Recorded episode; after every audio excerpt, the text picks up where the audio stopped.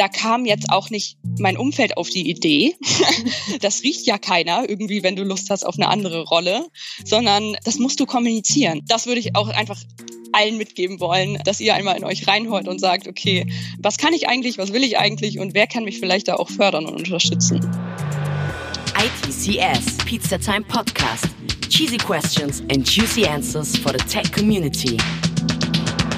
Und willkommen zu einer neuen Episode des ITCS Pizzatime Tech Podcasts. Diesmal auch wieder mit Live-Feeling vom ITCS Online Hamburg 2020. Wir haben diesmal wieder eine Folge, in der es ganz darum geht, wie es denn so den Damen in der Welt der Technologie geht. Und da haben wir direkt drei Expertinnen für euch, moderiert von Linda Gondorf, die euch mal von ihren persönlichen Erlebnissen als Frauen in der IT berichten werden. Ich will euch auch gar nicht mehr warten lassen und sage daher, let's go! Moin aus Hamburg und herzlich willkommen bei unserem Panel Förderung und Führung, wie Frauen den Boys Club in der IT aufmischen. Ein bisschen eine provokante Zeile, aber wir haben uns extra dafür entschieden, weil es genau darum geht. Es geht nämlich um Women in Tech, es geht um Förderung und Führung und es geht auch um die Männerwelt. Ich bin Linda, ich bin aus der Otto Unternehmenskommunikation Ottocoms und ich moderiere euch hier heute so ein bisschen durch. Aber es geht natürlich nicht um mich und auch nicht um Kommunikation, sondern es geht vor allen Dingen um diese drei Frauen, die ich euch heute mitgebracht habe. Das ist einmal Alisa, Johanna und Anisa. Und ich stelle sie euch einmal ganz kurz vor und danach beschreiben sie euch einmal so ein bisschen, was sie denn überhaupt in ihren Jobs auch machen. Anissa ist Masterstipendiantin im Bereich E-Commerce an der FH Wedel und im Moment bist du Agile Master bei Otto und hospitierst aber schon seit drei Monaten in der Otto BI und machst da auch Product Owner, was, glaube ich, ziemlich interessant ist, weil es sehr viel mit Daten zu tun hat. Ähm, genau, herzlich willkommen, schön, dass du da bist. Danke, hallo. Dann haben wir Johanna. Johanna ist Abteilungsleiterin technische Produktentwicklung bei otto.de, das heißt Führungskraft und sie hat vier Teams unter sich und verantwortet den Warenkorb, den Bestellprozess, den Merkzettel, den Mein-Kontobereich, Kundinnen-Login und Outbound-Kommunikation. Das ist ganz, ganz schön viel und darüber reden wir nachher auch, was du so alles ja, leistest und machst. Herzlich willkommen. Ja, danke. Hallo. Und dann haben wir noch Alisa. Alisa ist Content Marketing Managerin im Bereich Strategy und Brand. Eigentlich eher der Bereich, der sich komplett um die kreativen Inhalte bei Otto und bei Otto.de und ums Marketing halt kümmert. Aber sie hat ihre Coding-Skills für sich entdeckt und bereitet sich gerade so ein bisschen in diesem Bereich vor und möchte da noch viel, viel mehr lernen. Und zurzeit ist sie einmal in der Woche bei Otto Ready im Einsatz und ist da Entwicklerin. Otto Ready ist bei uns ein Service, der Otto und IoT, also Internet of Things, miteinander verbindet. Hallo Alisa. Hallo. Wir sprechen ja heute auch so ein bisschen über die Männerwelt. Ich habe mir da natürlich dann auch ein paar Statistiken angeguckt, weil ich ja wissen wollte, wie sieht das denn da draußen so aus? Und das Statistische Bundesamt hat zum Beispiel jetzt im Wintersemester 2019, 2020 Zahlen rausgegeben, wie viele denn tatsächlich MINT-Fächer studieren und sich da auch weiterbilden. Das sind 752.000 Männer und nur 344.000 Frauen. Die Tendenz ist zwar steigend und wir sehen auch, dass sich immer mehr Frauen für den IT-Bereich, äh, dass sie den für sich entdecken. Und trotzdem ist die Zahl prozentual gesehen seit 2011 nicht wirklich gestiegen. Ihr drei seid aber nun im Tech-Bereich bei Otto unterwegs und treibt das Thema auch für euch selbst, aber auch äh, für andere Frauen voran. Und deswegen erstmal eure Frage, Anisa, an dich. Was sind deine täglichen To-Dos im Moment? Ähm, wie sieht dein Studium aus? Kannst du uns ein bisschen was erzählen? Äh, ja, klar, sehr gerne. Also ich arbeite normalerweise ja als Agile Master in der BI und das mache ich neben meinem Studium 20 Stunden lang die Woche. Und das sieht so aus, dass ich quasi die Entwicklerteams und die Entwickler begleite und dazu bringe, dass sie effizienter arbeiten. Das mache ich mit verschiedenen Methoden und auch Workshops. Da haben wir zum Beispiel die Retrospektive im Team alle zwei Wochen. Das ist ein Termin, wo ich quasi den Entwicklern die Möglichkeit gebe, einmal noch nochmal die letzten zwei Wochen zu reflektieren und nochmal zu gucken, okay, was könnten Sie vielleicht in den nächsten Wochen besser machen?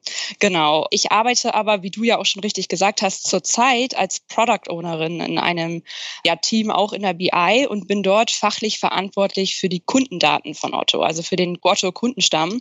Und ja, mein tägliches Doing ist da eigentlich, dass ich vor allem die Anforderungen reinbekomme, zum Beispiel von den Fachbereichen und die dann priorisiere und dem Team an die Hand gebe, was sie machen können, um dann halt auch auf die Otto-Ziele einzuzahlen. Und die Entscheidung des Wies liegt dann halt beim Team. Und mit meinem Studium bin ich fast fertig. Also ich studiere Master E-Commerce mhm. und ja, schreibe gerade meine Masterarbeit über das Thema Plattform-Geschäftsmodelle. Also passt auch zum Otto-Kontext. Ähm, genau, ja, das ist das, was ich mache. Ja, cool. Johanna, wie sieht es bei dir aus als Führungskraft? Was, du hast ja wahrscheinlich auch eine sehr lange To-Do-Liste. Ja, durchaus. Also ich habe natürlich zwei Aspekte eigentlich in meinem Job. So zwei zentrale, sagen wir es mal so. so ein paar mehr. Aber äh, das eine ist natürlich das um die Menschen kümmern, ne, um meine Mitarbeiter kümmern. Also dieses wirklich, ähm, ich führe regelmäßig Gespräche mit jedem meiner Mitarbeiter. Das heißt, äh, mindestens alle zwei Wochen eine halbe Stunde mit jedem. Ähm, um einfach auch zu führen, weil ich natürlich bei vier Teams nicht mehr mit dem Team sitzen kann und äh, nicht das Gespür fürs Team so entwickeln kann, wie man es sonst dann entwickelt. Das heißt, einfach gucken, wie geht's allen? Wo kann ich vielleicht auch nochmal Steine aus dem Weg räumen? Wo kann ich was machen? Das ist so der eine Aspekt. Der andere Aspekt ist dann natürlich so die strategisch und aber auch politische Arbeit. Ne? Also was, wie gehen die Themen voran? Ähm, wie müssen wir uns als Produktteams auch aufstellen, damit wir auf die Strategien des Hauses einzahlen und ähnliches? Das ist so in die beiden Richtungen. Also quasi zwei Stränge, die du bewältigen musst. Ja, genau. Alisa, bei dir ist es so, deine tägliche Arbeit ist äh, ein bisschen anders als das, was wir jetzt von den beiden gehört haben. Aber du machst halt einmal in der Woche trotzdem auch IT. Kannst du uns erzählen, was du in den beiden machst? Also einmal bei IT und was du sonst so machst? Ja, genau. Also mein Hauptjob oder mein Großteil meiner Arbeitszeit verbringe ich im Bereich Strategy und Brand und betreue da die IT- und Tracking-Infrastruktur der Content-Magazine von Otto. Das heißt auch wenn der Bereich jetzt nicht quasi IT im Kern hat, äh, bin ich da trotzdem verortet und kümmere mich um diese Magazine. Und wir haben keine Entwickler bei uns im Team sitzen, sondern ich steuere DienstleisterInnen, die die Anwendung und die Server bereitstellen und habe auch viele Schnittstellen in dem Bereich EC und auch teilweise auch zur BI. Und ich bin dafür zuständig, die fachlichen Anforderungen aus dem Team in technische Briefings zu übersetzen und bin quasi dann so die Schnittstelle zwischen den fachlichen Content-Kollegen und der Technik. Und bei SB betreue ich aktuell auch noch ein Projekt, wo ich zum Beispiel im Projektmanagement äh, tätig bin und die Anbindung einer Bilddatenbank an unser Briefing-Tool betreue. Und dann, wie du eben gerade schon gesagt hast, bin ich auch einen Tag in der Woche bei den Auto-Ready-Kollegen und darf da vor allen Dingen viel lernen und bin da mit dem, von dem Team mit offenen Armen empfangen worden und lerne da ein Portal für das Onboarding von Partnern zu entwickeln und mache da quasi, bin da, steckt da ganz tief im Programmieren drin, was sehr cool ist. Voll gut. Ihr seid alle drei irgendwie so QuereinsteigerInnen. Wie ist das bei, bei dir, Alisa? Was hast du gelernt? Ich habe eigentlich technische BWL mit Schwerpunkt Marketing studiert ja. an AW in Hamburg und ich muss sagen, das Technische in dem Titel hat natürlich auch so Kurse wie Wirtschaftsinformatik enthalten, aber die Module waren relativ gering und ich würde sagen, dass der Schwerpunkt tatsächlich irgendwie auf Produktionstechniken lag, also Mechatronik, Elektronik. Und genau in die technische Schiene oder die Techn das technische Know-how habe ich eigentlich über meine Schnittstellen aufgebaut. Und ziemlich genau vor einem Jahr habe ich an einem Coding Bootcamp teilgenommen, wo ich quasi Programmieren dann auch gelernt habe. Da gehen wir später noch mal ein bisschen drauf ein, weil das nämlich sehr spannend ist. Anissa, ich weiß, du hast im Bachelor Journalismus studiert, was ja erstmal komplett was anderes ist als das, was du jetzt machst. Willst du uns dazu ein bisschen erzählen? Ja, ich habe tatsächlich nach dem Abitur mich dazu entschieden, Journalismus und Unternehmenskommunikation zu studieren. Einfach irgendwie aus dem Grund, weil ich schon immer neugierig war auf ganz verschiedene, viele Themen, aber mich noch nicht so richtig entscheiden konnte, irgendwie, welches so mein Thema ist, für das ich mich auf jeden Fall irgendwie einsetzen möchte und interessiere. Und das war auch so ein bisschen irgendwie das Problem, was ich dann im Journalismusstudium immer so ein bisschen erlebt habe, dadurch, dass ich irgendwie kein Thema hatte, für welches ich komplett irgendwie gebrannt habe, gestaltete sich das dann ein bisschen schwer, für irgendein Thema dann wirklich Journalistin zu sein. Und ich habe schon da gemerkt, okay, ich muss mich irgendwie so ein bisschen noch weiterentwickeln, in eine andere Richtung entwickeln und habe parallel als Werkstudentin als Konzepterin gearbeitet. Das bedeutet, ich habe quasi die Konzeption von Websites gemacht, auf denen man Fotobücher bestellen konnte. Ah. War da ganz viel mit den Entwicklern irgendwie im Austausch und habe mich mit denen irgendwie ja abgesprochen und bin dann immer mehr so in diese Digitalwelt, E-Commerce-Welt reingekommen und habe mich dann vor ungefähr zwei, zweieinhalb Jahren bei Otto beworben und habe da so ein bisschen beschlossen, okay, jetzt gehe ich irgendwie so und sagt immer so schön, go with the flow, das, was kommt, äh, das, was sich richtig anfühlt. Und das habe ich tatsächlich gemacht und immer da zwischendurch mal so ein bisschen dafür eingestanden, irgendwie, worauf ich Bock habe. Und ja, so kam das. Und das war definitiv nicht geplant, aber ja, jetzt arbeite ich im Business Intelligence Bereich, habe E-Commerce studiert und das hätte ich vor zwei Jahren nicht wirklich gedacht. Ja, so kann sich das halt auch ändern, das Blatt. Ne? Sonst wärst du äh, in meinem Team vielleicht gelandet. Äh, genau. Äh, aber so sind wir ja trotzdem ein Team. Das ist doch schon mal cool. Johanna, du warst 14 Jahre lang Gruppenführerin bei der Feuerwehr, was ja auch, wenn wir jetzt mal auf dieses Thema, was wir hier heute besprechen, gucken, schon auch eine sehr männerlastige Branche ist. Wie waren deine Erfahrungen da? Und erzähl uns doch auch trotzdem nochmal, was du studiert hast. Ja, ich, ich fange mal mit dem Studium an. Ich habe, also ich war tatsächlich schon immer technisch orientiert und interessiert, also schon, schon auch in der Schule, so Mathe-Leistungskurs und so. Da ist man dann auch mit, mit zwei Mädels äh, oder drei so ziemlich alleine, aber genau, von daher es zieht sich echt so durch bei mir. Ich habe dann nach dem Abitur Medizintechnik studiert und habe tatsächlich dann auch zuerst in dem Bereich gearbeitet, also als Ingenieurin für Medizintechnik dann, aber schon direkt nach dem Studium mit dem Schwerpunkt auf Software. Und ich habe dann irgendwann gemerkt, dass ja, dass es gar nicht mehr so sehr die Medizintechnik ist, die mich reizt, sondern die Software an sich. Und mhm. habe mich dann umorientiert und bin dann tatsächlich auf Auto gestoßen und bin dann vor vier Jahren zu Auto gekommen so ist das eigentlich passiert. Genau, mit der Feuerwehr. Ich bin vor etwas über 14 Jahren bin ich in die Feuerwehr eingetreten damals. Auch einfach, weil ich auch ja gerne ein Ehrenamt machen wollte. Ne? Und ich helfe gerne Leute und das kann man da wirklich sehr gut tun. Und ich habe auf dem Dorf gelebt, da gehört das dann zu einer gewissen Weise auch zum guten Ton. ähm, und ja, ich war tatsächlich nicht die erste Frau, die da in der Feuerwehr war. Wir waren am Anfang zu dritt. Es hat sich dann zum Glück auch ziemlich schnell äh, geändert. Also wir wurden immer mehr Frauen. Das war ganz lustig, weil wir so im Umkreis die einzige Feuerwehr waren mit so vielen Frauen. Das war dann nachher schon so unser Ruf. Also es war auch irgendwie sehr cool. Genau, und ich habe einfach da auch sehr, sehr viel gelernt. Also was technisch natürlich angeht, was auch Krisenbewältigung angeht oder Problemlösung angeht, weil wenn das Haus brennt, dann muss man manchmal auch sehr schnell Entscheidungen treffen. Und ja, ich habe dann bin da relativ schnell in die Führungsschiene auch gegangen in der Feuerwehr, weil ich einfach den Hang dazu auch schon hatte. Es hat sich jetzt ja auch beruflich dann bewahrheitet, dass mir diese Richtung ganz gut liegt.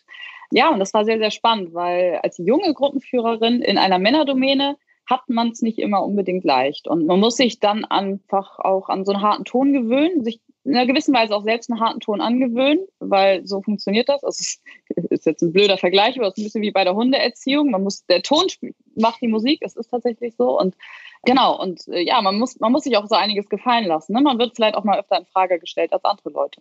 Und ja. ähm, ich habe es aber als eine wahnsinnige Bereicherung empfunden und ähm, ich habe super viel gelernt und auch ja selbstbewusst aufzutreten und einfach auch das ja das äh, sagen zu können, was ich will. Das, das ist ähm, natürlich auch gerade, wenn du dann schon von Kindheit auf da auch mit geprägt wirst ne, und da auch groß wirst und dann halt das dein Wochenenddienst ist oder du da deine Freunde auch triffst, dann wächst man ja auch ganz anders auf, auch in diesem Verhältnis zwischen Männer und Frauen, gerade im Bereich Feuerwehr.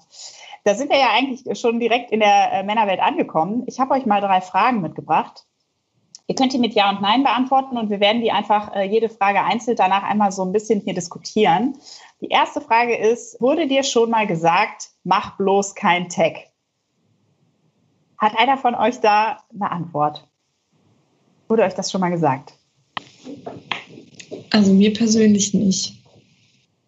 Mir tatsächlich auch nicht. Ich bin auch so aufgewachsen, dass mein Vater zum Beispiel immer gesagt hat, du kannst alles erreichen, was du willst. Und mhm. ähm, von daher war das auch nie so, dass, dass ich mir da irgendwas anhören durfte, auch als ich mich damals fürs Studium entschieden habe.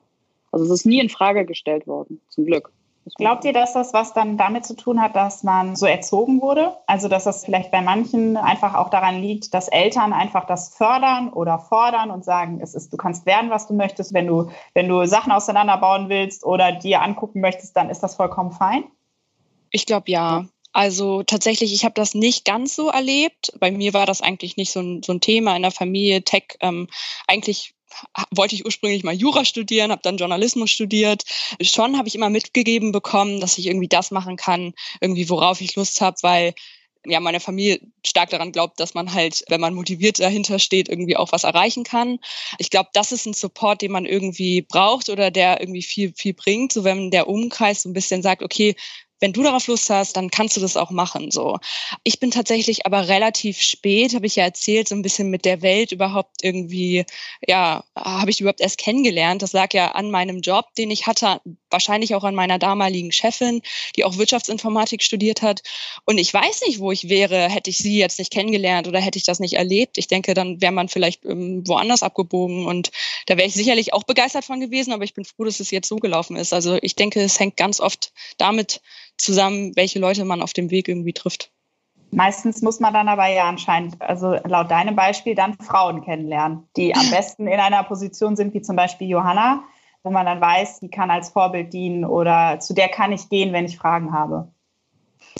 Wobei ich das, glaube ich, nicht so ganz unterschreiben würde. Äh, also ich glaube, das hilft total, aber das ist für mich nicht so der ausschlaggebende Punkt, weil ich glaube, ich bin auch sehr, also die IT war für mich irgendwie so das fernste Gebiet, weil ich irgendwie in der Schule, wir haben einen Computerführerschein gemacht, aber das war ein Excel-Kurs und sonst haben, haben wir da irgendwie nicht viel von Technik mitbekommen.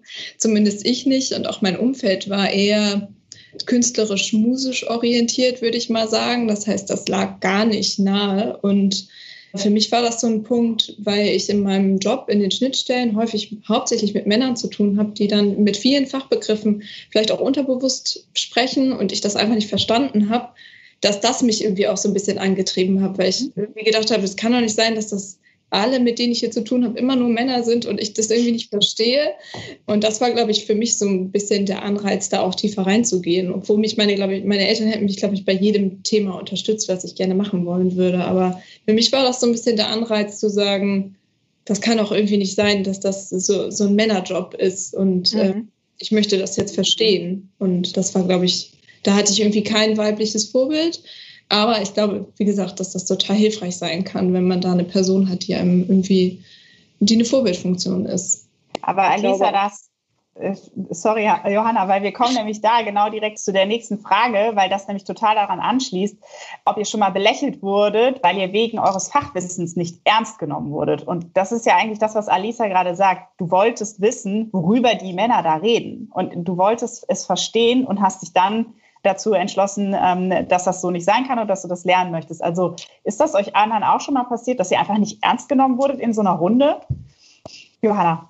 Ja, man geht einfach, glaube ich, im Standard nicht davon aus, dass die Frau, die damit in der Runde sitzt, weiß, wovon gesprochen wird. Man muss erstmal den Mund aufmachen und vielleicht auch mal kritische Fragen stellen oder auch einfach mal zeigen, dass man äh, total auf Augenhöhe agiert, um das manchen ins Bewusstsein zu bringen, glaube ich. Also es ist ja, es ist nicht so als, als, als Standard, ne? was ich aber auf der anderen Seite auch äh, für mich als totalen Vorteil äh, ähm, ja, mittlerweile so sehe, weil auf der einen Seite man kann überraschen, ne? also mhm. es gibt nichts Besseres, als unterschätzt zu werden.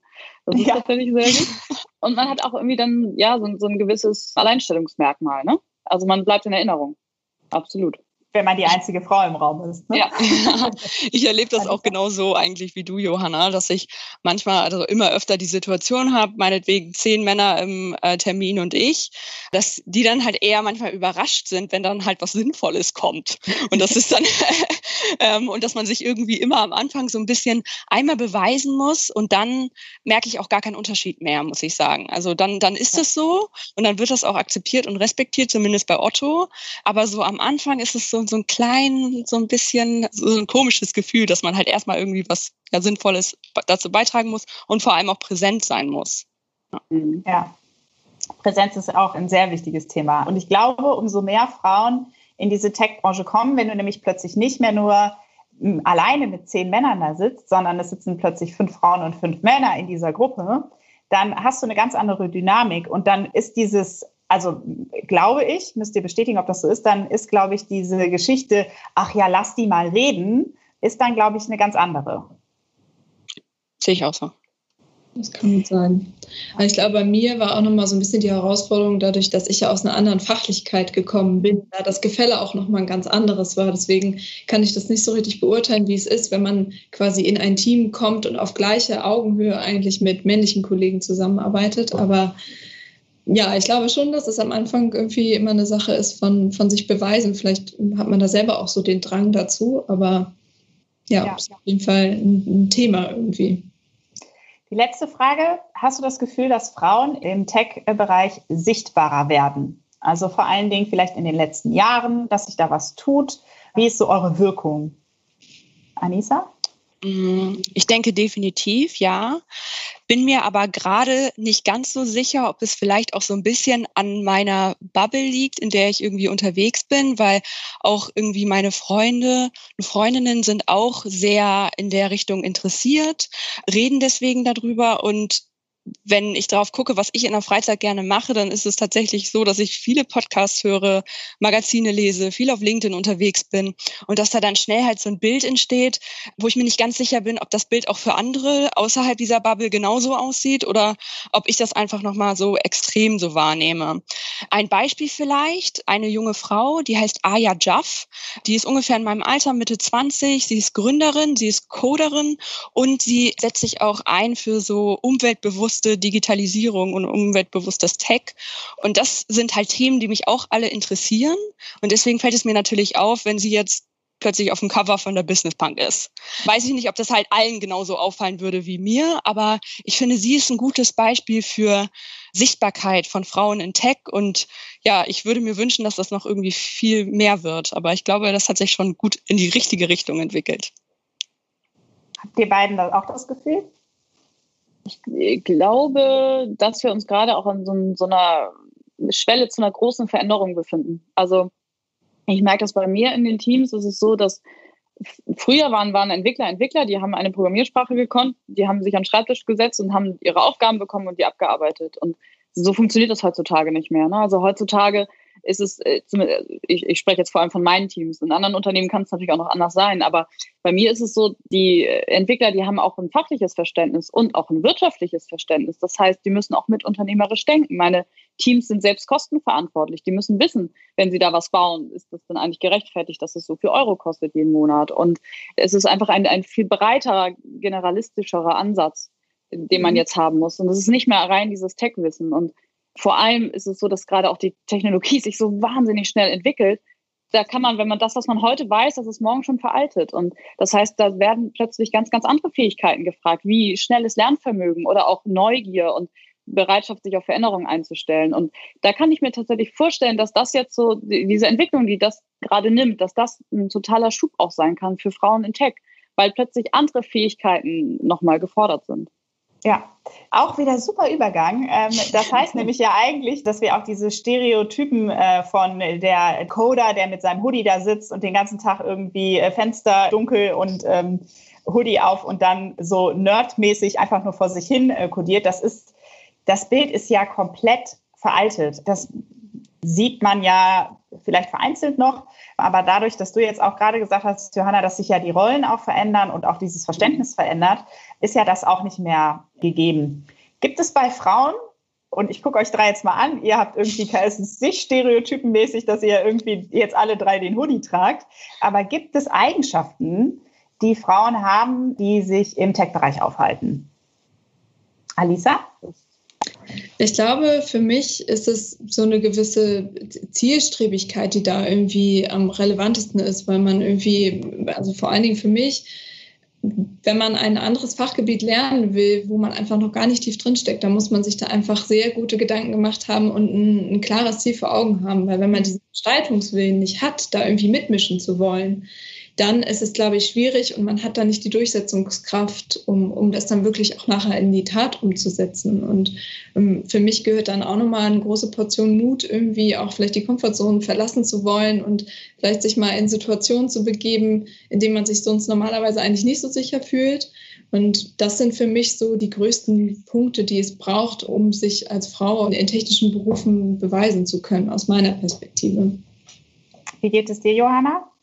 Ja, ich, ich sehe das eigentlich genauso. Ne? Man muss durchsetzungsstark sein. Man muss vor allem bereit sein, auch mal alleine dazustehen, auch mal mit einer Meinung und ja, so ein bisschen Einzelkämpfer, das, das muss man zulassen. Ne? Man darf da nicht zu sehr reingehen, weil am Ende ist man auch immer noch Teamplayer und wenn immer mehr Frauen in die Technik kommen, dann, dann gewöhnt man sich da auch daran, dass dann Frauen in den Teams sind. So.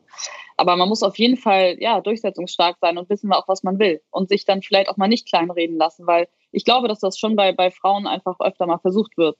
Ne? Dass das eine Meinung abgetan wird nach dem Motto, hey, du hast doch keine Ahnung. Und da muss man dann echt hartnäckig sein. Dranbleiben. Ja. Okay, wir haben jetzt schon viele Themen abgefrühstückt, aber was wir noch nicht beredet haben, ist äh, Förderung und vor allen Dingen auch Führung. Ich habe ja eben schon mal so ein bisschen angedeutet, äh, dass Alisa was ziemlich Spannendes gemacht hat in Sachen Förderung, äh, nämlich ihre Coding-Skills ein bisschen ausgebaut. Alisa, willst du uns einmal erzählen, wo du warst, was du gemacht hast und was du für Erfahrungen damit gebracht hast? Ja, total gerne, weil ich finde das einfach ein super spannendes Thema und finde es auch cool, wenn man irgendwie andere Personen dazu ermutigen kann. Und zwar gab es für mich irgendwie kein richtiges Förderprogramm, an dem ich teilgenommen habe, sondern ich habe schnell irgendwie von meinen Führungskräften irgendwie, vor allen Dingen am Anfang irgendwie gelernt, dass es cool ist, mit Lösungen anzukommen und nicht mit Problemen. Und ich habe gemerkt, dass mir einfach in meiner Arbeit Fachwissen fehlt, das ich nicht aus dem Team bekommen kann, weil ich immer in mein Team war in verschiedenen Bereichen und wir waren immer in Bereichen, die nicht ganz so tech-affin waren. Und da habe ich halt immer gemerkt, so mit den Schnittstellen, dass das irgendwie nicht auf ganz auf Augenhöhe funktioniert, alleine schon aufgrund der fachlichen Voraussetzungen. Und habe halt gemerkt, dass mir da Wissen fehlt. Und habe dann überlegt, wie ich an dieses Wissen rankommen kann. Und bin in der Recherche relativ schnell auf ein Bootcamp gestoßen, was ich irgendwie spannend fand und habe diese Idee mit meiner Führungskraft geteilt und dann ging das irgendwie relativ schnell, dass ich dann auf einmal vor eigentlich ziemlich genau einem Jahr, zwei Monate lang in Amsterdam war und da an einem Full-Stack Web Development Bootcamp teilgenommen habe und im Prinzip so das ganze Produkt, was ich ja vorher schon immer betreut habe und aber auch viel so aus dem Frontend, quasi aus der User-Perspektive irgendwie begleitet habe, dann wirklich das große Ganze einmal sehen konnte und auch alles, was hinter den Kulissen passiert und auch das, wovon die Schnittstellen immer geredet haben, einfach besser verstehen konnte. Und das war eine wahnsinnig coole Erfahrung. Ich bin sehr dankbar, dass mich Otto dabei auch unterstützt hat, diese zwei Monate einmal aus dem normalen Job rauszugehen und da was anderes zu machen.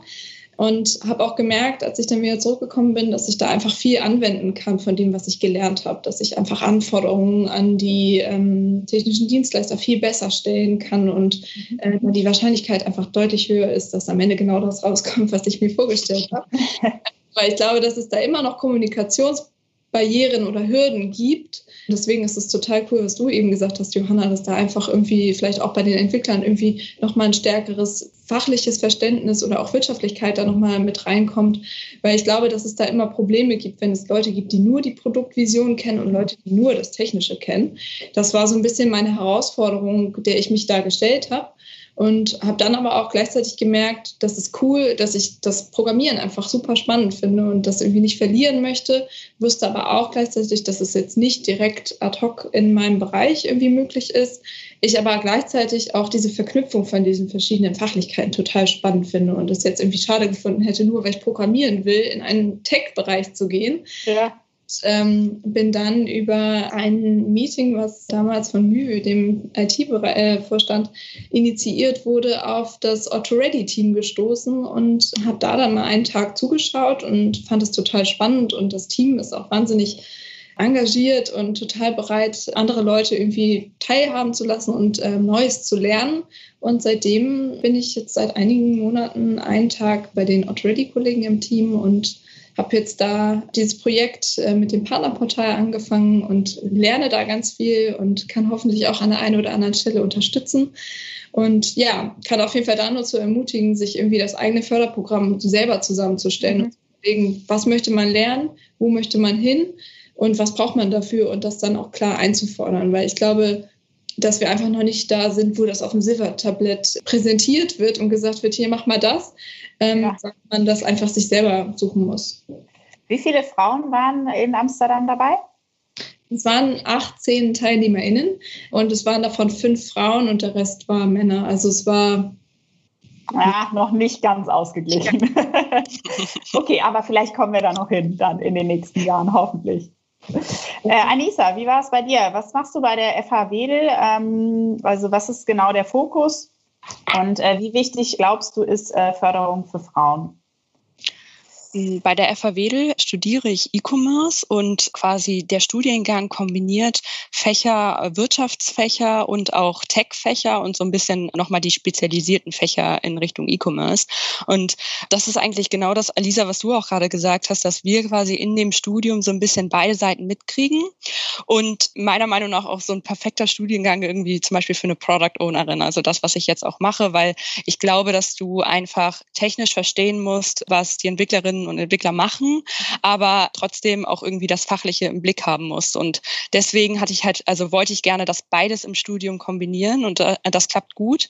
Ich habe aber tatsächlich eigentlich nach dem Journalismusstudium mit einem Bachelor in E-Commerce angefangen ja. und habe ein Jahr im Bachelor studiert, habe einen zweiten Bachelor gemacht und alle Leute um mich herum meinten, Anissa, ist das dein Ernst? Ein zweiter Bachelor und nochmal. Und ich habe gedacht, ja, ich will das machen, weil ich möchte das auch mit Otto zusammen machen. Ich wurde auch gefördert von Otto und zwar habe ich als duale Studentin angefangen 2018, ein Jahr lang.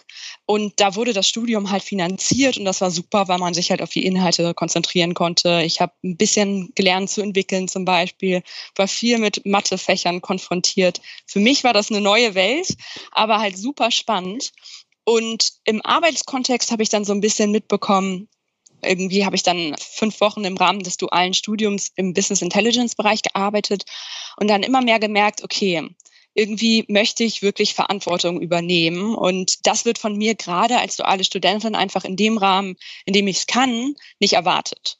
Mhm. Und habe dann aber im gleichen Zuge gedacht, oh Gott, ich habe jetzt einen von den wenigen Plätzen bekommen, ich kann das doch nicht sagen und was denken denn alle irgendwie um mich rum? Genau. Und habe mir dann aber selber so ein bisschen so gesagt, nee, das geht nicht. Ich kann nicht nochmal ein Studium wirklich komplett durchziehen, so wie ich es mit dem Journalismus gemacht habe, nur weil die Umwelt das irgendwie will und das irgendwie der konventionelle Weg ist. Und habe, glaube ich, das war so ein Schlüsselmoment letztes Jahr, wo ich gesagt habe, okay, das ist super wichtig, dass du dafür stehst, was du irgendwie machen willst, dass du irgendwie deinem Bauchgefühl irgendwie zuhörst und in die Richtung dann auch gehst. Und dann habe ich eigentlich genau das gemacht, was Alisa, was du auch angesprochen hast, mit dem, okay, ich brauche irgendwie eine Lösung. Weil für mich kam nicht in Frage, das Studium abzubrechen und dann einfach nicht mehr bei Otto zu arbeiten und den Master quasi ohne Otto zu machen, sondern erstmal konnte ich das finanziell nicht und zweitens wollte ich halt einfach auch bei Otto bleiben und habe mich dann für ein Stipendium bei Otto beworben und habe dann halt meine Gründe zusammengesucht und quasi direkt die Lösung mit dem Stipendium angebracht. Und dann hat es tatsächlich auch geklappt, dass ich in den Master wechseln konnte und Otto mich jetzt als Stipendiatin fördert. Und das ist halt irgendwie super gut, weil mir das so ein bisschen den finanziellen Druck hinter dem Studium nimmt, weil ich mich auf die Uni konzentrieren kann, auf den Job konzentrieren kann und da halt gefördert werde. Und zum Beispiel auch, dass ich jetzt während meines Studiums als Product Ownerin hospitieren darf und fachliche Verantwortung übernehmen darf. Da kam jetzt auch nicht mein Umfeld auf die Idee. das riecht ja keiner irgendwie, wenn du Lust hast auf eine andere Rolle, sondern das musst du kommunizieren. Und ich glaube, dass wir Frauen daran noch vielleicht ein bisschen stärker arbeiten können als die Männerwelt, dass wenn man halt glaubt, dass man in der Rolle gut ist und da wahrscheinlich auch Otto noch viel mehr bringt als in der anderen Rolle, dann sprich das an, weil dann wird das auch gehört, wenn man seine Hand hebt. Und klar, das funktioniert nicht vom einen Tag auf den anderen, dass man sofort in eine neue Rolle geschoben wird. Aber alleine sich sichtbar zu machen und die Hand zu heben und zu sagen, ich habe Bock darauf, dann erinnern sich die Leute an dich und dann werden sie auch an dich denken, wenn irgendwann mal so eine Stelle frei wird. Und genau so war das halt bei mir. Mhm. Und deswegen kann ich eigentlich nur alle, die uns zuhören, da so, so ein bisschen zu ermutigen, weil also ich bin jetzt nicht unbedingt mega der Überflieger und bin Stipendiatin. Und ich nehme halt voll oft wahr in der Umgebung, dass die Leute halt denken, sie seien so zu schlecht für ein Stipendium. Mhm. Und das ist schade, weil für mich ist das eigentlich eine verpatzte Chance, weil bei Otto weiß ich sicher, aber bei vielen anderen Unternehmen schätze ich das auch so, dass es nicht unbedingt immer nur um die Einsen auf dem Zeugnis geht, sondern dass es halt auch darum geht, dass du irgendwie Bock auf ein Thema hast und motiviert bist und halt dich traust, das anzusprechen. Das würde ich auch einfach allen mitgeben wollen, dass ihr einmal in euch reinholt und sagt, okay, was kann ich eigentlich, was will ich eigentlich und wer kann mich vielleicht da auch fördern und unterstützen. Also eines der wichtigsten Learnings für die Frauen, Mund aufmachen und ja. selber in sich reinhorchen und wissen, was man will. Genau. Das ist eigentlich sehr gut zusammengefasst. Johanna, bei dir ist es ja ein bisschen anders. Äh, du bist ja schon in einer äh, Führungsposition. Willst du uns ein bisschen darüber erzählen, wie es für dich war am Anfang, als es so anfing, dass du darauf angesprochen wurdest, dass du bitte diese Teams übernimmst und wie du das für dich so wahrgenommen hast? War das vielleicht auch so, dass du erst dachtest, oh, das, das ist ja meistens so ein Impulsverfahren, kann ich das überhaupt? Und muss man sich dann erstmal sagen, ja, natürlich kann ich das. Also, wie war das bei dir? Es war ganz exakt genauso. Ich, ich habe die Situation gehabt, es war Mitte des Jahres, äh, jetzt muss ich kurz nachdenken, wann das war das muss 2017 gewesen sein, hat mein, mein damaliger Chef gesagt, Abteilungsleiter, ich kündige, ich bin zum Ende des Jahres weg. So. Das war dann bekannt und dann kam auch immer mal so das Thema auf, von wegen, ähm, ja, äh, wie sieht das denn bei dir eigentlich mit Führung aus? Beziehungsweise, wo willst du mal hin? Das war so die Frage. Und das war dann äh, für mich klar, ja, ich möchte schon Richtung Führung. Und ich habe dann auch so gedacht, ja, möchte er vielleicht, dass ich mich quasi als sein Nachfolger jetzt positioniere. Und da habe ich noch selbst gedacht, so ja, nee, das, das, nee, nee, das glaube glaub ich nicht. Das, so nach dem Motto, das traue ich mir nicht zu. Wo ich auch dachte, so ja, weil dann, das dann hätte ich halt mein, mein damaliges Team auch geführt und das dann wäre dann wahrscheinlich vielleicht irgendwie was ein größeres äh, oder ein paar mehr Leute gewesen als nur eine Teamleiterfunktion. So. Und dann habe ich halt gesagt, ja, nee, das, das kann ja nicht sein, so ungefähr. Interessanterweise, als er dann gegangen ist, habe ich dann doch irgendwann rausgefunden, dass er eigentlich auch genau das als Hintergedanken hatte. Also hätte ich in dem Moment quasi mir das zugetraut und hätte gesagt, ja, hier, Feuer mache ich, dann wäre ich da schon ganz anders eingestiegen. Ich habe dann aber tatsächlich das Glück gehabt, dass, also sein Nachfolger, dann mein neuer Chef, also er hatte das dann übergeben, hat gesagt, übrigens, Johanna, die hat Bock auf Führung. Mhm. Und da äh, was war tatsächlich sehr, sehr cool, weil ich habe meinen neuen Chef ab 1.1.2018 gehabt und am 2.1. saßen wir vier Stunden zusammen und haben die Köpfe zusammengesteckt, um einfach mal zu gucken, passen wir menschlich zusammen? Was, mhm. was habe ich für Gedanken zur Führung? Was hat er für Gedanken? Und könnte das passen? Und da haben wir uns eigentlich schon wieder zu entschieden, haben gesagt, ja geil, irgendwie das passt ziemlich gut. Und dann äh, bin ich angefangen, diesen Weg zu gehen. Und das ist bei Otto sind das mehrere Assessment-Termine, die man hat, bis man diesen Führungskraftstempel bekommt. Und das hat dann zum Glück auch alles geklappt, dass ich dann irgendwie Ende April damit durch war und dann zum Anfang Mai Teamleiterin interessanterweise auch von meinem eigenen Team geworden bin. Mhm. Das war ja etwas, wovor ich davor Angst hatte. Und mir hat äh, zum einen mein Chef damals ein bisschen die Angst genommen und zum anderen war diese Angst auch total unbegründet. Mhm. Und das war ist auch so wirklich so ein Learning. Ähm, ich ich habe das Glück gehabt, diese zweite Chance auf Führung zu haben, dann durch meinen neuen Chef. Aber ich habe die erste habe ich nicht wahrgenommen tatsächlich, weil ich mich einfach selbst nicht in der Lage gesehen habe, obwohl ich jetzt weiß, dass ich in der Lage gewesen wäre. Mhm. Und das ist tatsächlich auch eine wichtige Erkenntnis. Also wir haben das tatsächlich auch, was Ausschreibungen angeht, Stellenausschreibungen. Ich habe vor, ich weiß leider nicht mehr, wann es genau war, aber es müsste auch so zwei Jahre her äh, sein, haben wir so ein Projekt gemacht, dass wir die Stellenausschreibung bei uns bei Otto, bei uns aus dem Bereich komplett überarbeitet haben, weil es tatsächlich Untersuchungen gibt, dass eine Frau sich nur auf eine Stellenbeschreibung bewirbt, wenn irgendwie 80, 90 Prozent der Anforderungen übereinstimmen. Und Männer bewerben sich teilweise, ich glaube, bei 40 bis 50 Prozent, weil sie sagen, kann ich sowieso. Also was die wollen, äh, so, ne? Also mal ja. in der Übertreibung. Und da haben wir tatsächlich auch die Stellenausschreibung angepasst. Genau dahingehend, dass wir gesagt haben, was ist denn ein wirkliches Must-Have? Also was ist, ne, also man sieht ja oft Stellenausschreibungen, wo da eine ellenlange Liste ist. Und da haben wir gesagt, das reduzieren wir so doll wie möglich, einfach um auch mehr Frauen anzulocken und auch einfach mhm. mehr da die Chance zu geben.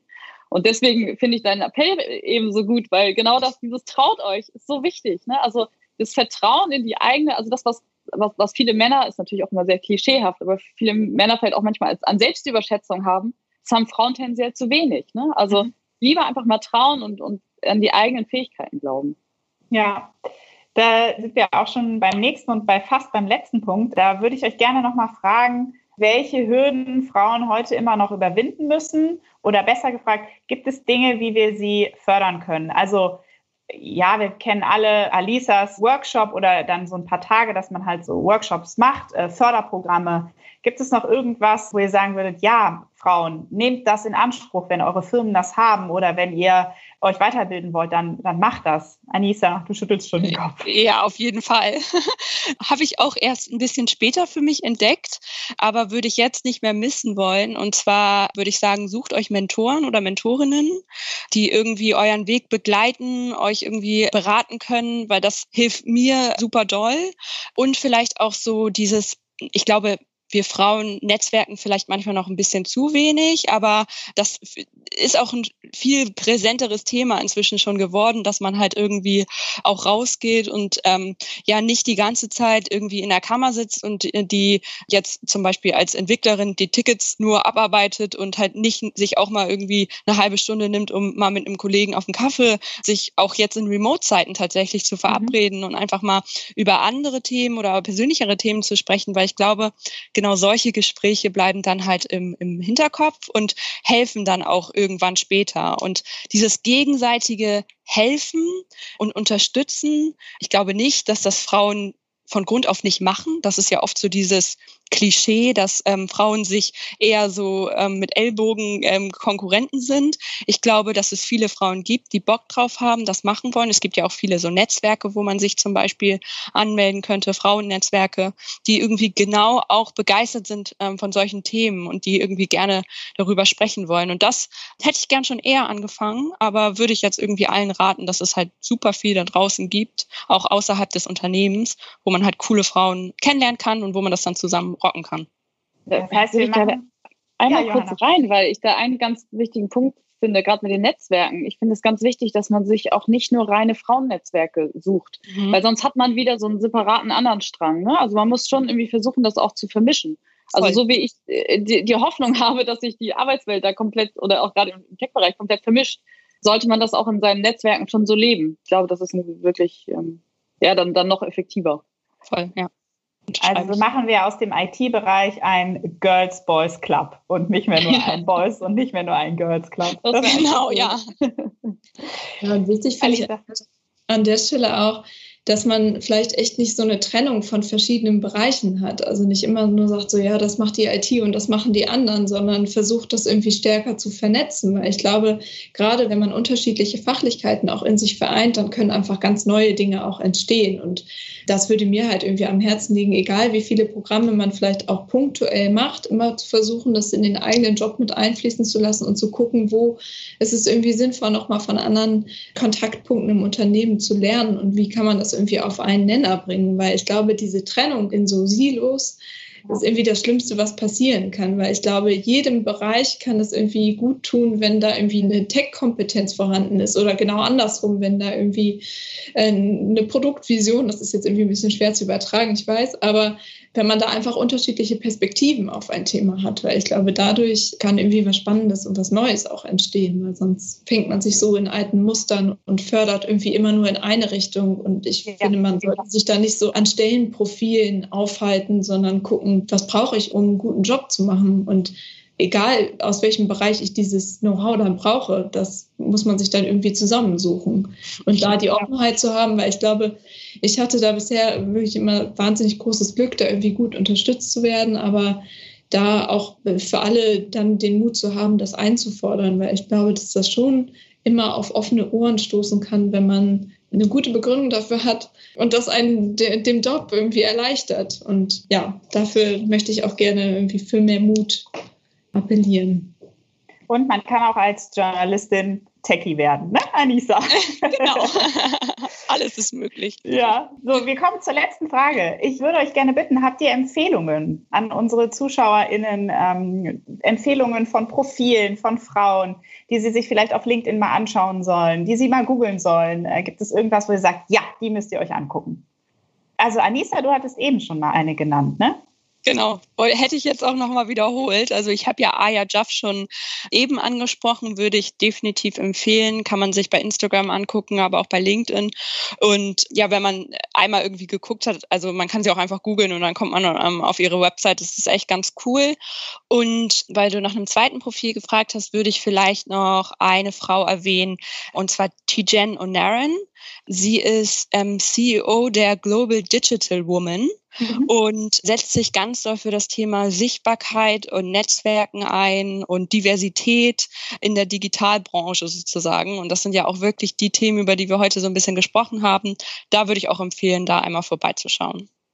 Ihr zwei, Habt ihr auch noch welche? Ich, ich habe so, so ein Vorbild tatsächlich, äh, was ich mhm. mal empfehlen möchte. Ist tatsächlich nicht unbedingt nur Tech, sondern vor allem auch, auch Powerfrau, ähm, Besoma St. John. Ich weiß nicht, wer sie kennt. Heißt auch bei Instagram und so Badass Boss. Ist äh, tatsächlich, ja, genau, ähm, ja, Geschäftsführerin von, von Uber gewesen, ist, glaube ich, wenn ich es jetzt gerade richtig im Kopf habe, aktuell bei Netflix sogar und ist auch, die ist über die Marketing-Schiene so reingekommen und das ist tatsächlich sehr, sehr faszinierend. Die hat auch einen sehr bewegten Lebenslauf mit Witwe, alleinerziehend und äh, von daher, äh, ja, finde ich sehr, sehr motivierend und, und äh, ja, ein echtes Vorbild. Voll gut. Alisa? Ich habe jetzt ehrlicherweise niemanden Spezielles irgendwie im, im, im, Hinterkopf. Es gibt natürlich wahnsinnig viele coole Frauen bei Otto, finde ich, die, die sehr inspirierend sind. Und da hätte ich jetzt eine lange Liste, die ich nennen könnte. Aber ich glaube, was auch irgendwie spannend ist, so Netzwerke wie zum Beispiel Plan F nochmal ja. ähm, äh, ins Gedächtnis zu rufen, das finde ich irgendwie auch spannend, dass man da einfach irgendwie auch verfolgt, was da passiert. Weil ich glaube, da sind schon auch viele coole, spannende Veranstaltungen und viele coole Themen werden von den Kolleginnen da behandelt. Plan F ist übrigens, falls das jemand nicht weiß von den ZuschauerInnen, unser Frauennetzwerk, ein Female-Netzwerk, besser gesagt. Und äh, da gibt es auch immer ganz viele spannende Themen äh, bei Otto rund um Frauen, aber vor allen Dingen auch Frauen in Tech. Also da könnt ihr auch mal reinschauen. Äh, ich danke euch, ihr drei. Ich teile jetzt noch mal einmal ganz kurz meinen Bildschirm, um den äh, ZuschauerInnen einmal zu sagen, wenn ihr Bock habt, euch mit Anissa, Alisa oder Johanna ja einfach äh, auseinanderzusetzen, denen zu schreiben, Ihr könnt, ihr findet sie alle auf LinkedIn, das schon mal vorweg gesagt. Äh, ihr könnt ihnen aber auch gerne eine E-Mail schreiben ich sage das jetzt einfach mal so, Mädels, ihr habt da jetzt einfach wahrscheinlich vielleicht euer Postfach ja. voll, aber ähm, genau. Also das ist voll in Ordnung. Ich, ja? ich suche auch Techies, also gerne auch auf otto.jobs gucken. ja, so, da haben wir es schon wieder. Johanna nutzt, nutzt genau. die Chance direkt für äh, Jobs. Genau. Ja, ich mach mal Werbung machen. Ja.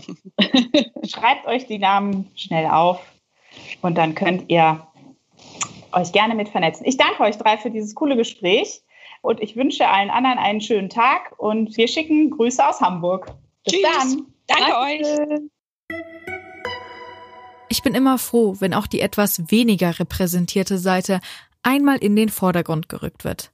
Ich möchte noch eins wiederholen, was bei mir besonders hängen geblieben ist und auch die eine oder andere weibliche Person in unserem Publikum etwas anspornen soll.